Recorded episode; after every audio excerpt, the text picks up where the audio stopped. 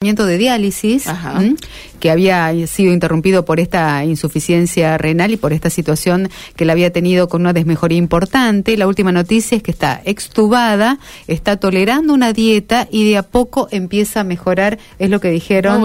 Es una muy buena noticia. ¿Qué hace hincapié la familia en los últimos tiempos de que las cadenas de oración han impactado en esto, ¿no? Cómo es aferrarse a algo. De todas maneras, es, es una luchadora, es muy joven, estaba en una situación muy complicada y ahora está presentando esta leve mejoría. Bueno, muy importante para Silvina Luna. Vamos al móvil, ahora sí, Mauro González. ¿Cómo estás, Mauro? ¿Qué tal? Buen día, ¿cómo les va? Muy Buena bien. jornada. ¿Cómo está el día? Fresco, ¿eh? Se puso Bastante, ahora. sí, sí. Se puso bastante fresco, ya de por sí nublado, totalmente nublada la mañana, pero eh, hay viento, ¿eh? así que se, se ha puesto fresca la, la jornada aquí en la ciudad de Santa Fe, más fresca que hoy temprano, diría yo. sí. ¿Mm? Me parece que más fresca que hoy en la mañana temprano, así que bueno. Es buen dato para los que todavía no salieron, que tengan en cuenta entonces un abrigo más.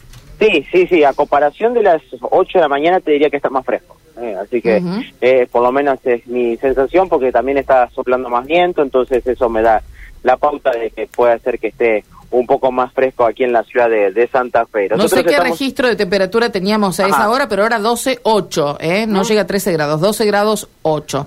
¿Dónde estamos, Mauro, decías? Estoy en la estación Belgrano, estación Belgrano, aquí por eso corre viento, por eso estoy fresco, porque aquí en la, la zona del, del playón eh, se nota la, la temperatura que, que es un poco más, más fresca en la estación Belgrano porque eh, justamente está realizando la municipalidad de la ciudad de Santa Fe eh, una actividad en la sala Ramírez, se está eh, dando la apertura de la feria Ciudades Educadoras en Santa Fe, eh, que se llama Coleccionando Ideas, eh, esto es de la Oficina de Ciudades Educadoras Delegación América Latina, en la cual Santa Fe forma parte y es por eso que se está desarrollando aquí. Eh, en este caso, las instituciones en las ciudades de Santa Fe presentan su proyecto en forma de stand o paneles. Eh, también eh, tiene a docentes, a formadores y, y alumnos que lo van a explicar en distintas temáticas como ambiente, movilidad, desarrollo económico, juegos eh, y escenarios para jugar, música, arte, salud y ESI, entre otras eh, temáticas. Es por eso que pudimos charlar con el secretario de Educación de la Municipalidad de la Ciudad de Santa Fe, Paulo Ricci, que esto nos decía.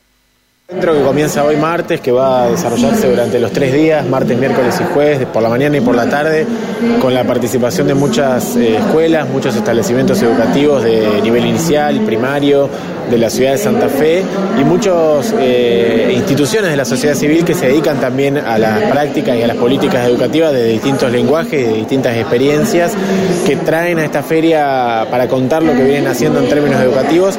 Recordemos que este encuentro de ciudades educadoras se realiza en el marco de la participación de la ciudad de Santa Fe en la red internacional de ciudades educadoras a la que se sumó Santa Fe en el año 2020 y nosotros venimos desde entonces fomentando la, actividad, la participación y el protagonismo que Santa Fe tiene como ciudad educadora, como recién escuchábamos a Laura Alfonso, la referente argentina de la red de ciudades educadoras, es mucho lo que las ciudades podemos hacer en términos de participación educativa, de acción educativa, no solamente con las instituciones que se dedican propiamente a la actividad pedagógica, sino desde muchos lenguajes, de muchas experiencias ciudadanas, de convivencia, de concientización y de participación para, para hacer de nuestras ciudades ciudades que eduquen día a día. ¿Cuántas instituciones están participando? Son más de 20 las instituciones que están participando. Esto está organizado en el, junto con la red de ciudades educadoras de la Argentina y de América Latina.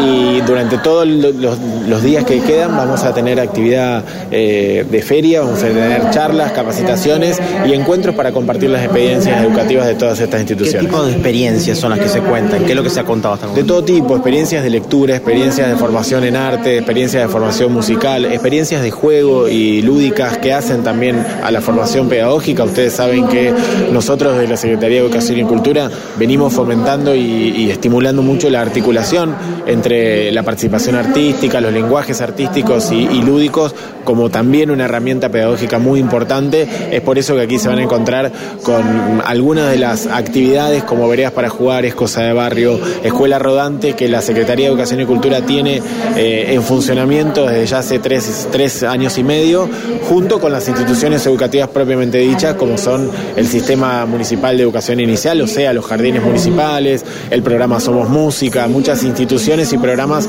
que hacen a la vida educativa desde distintos lenguajes y de distintas experiencias.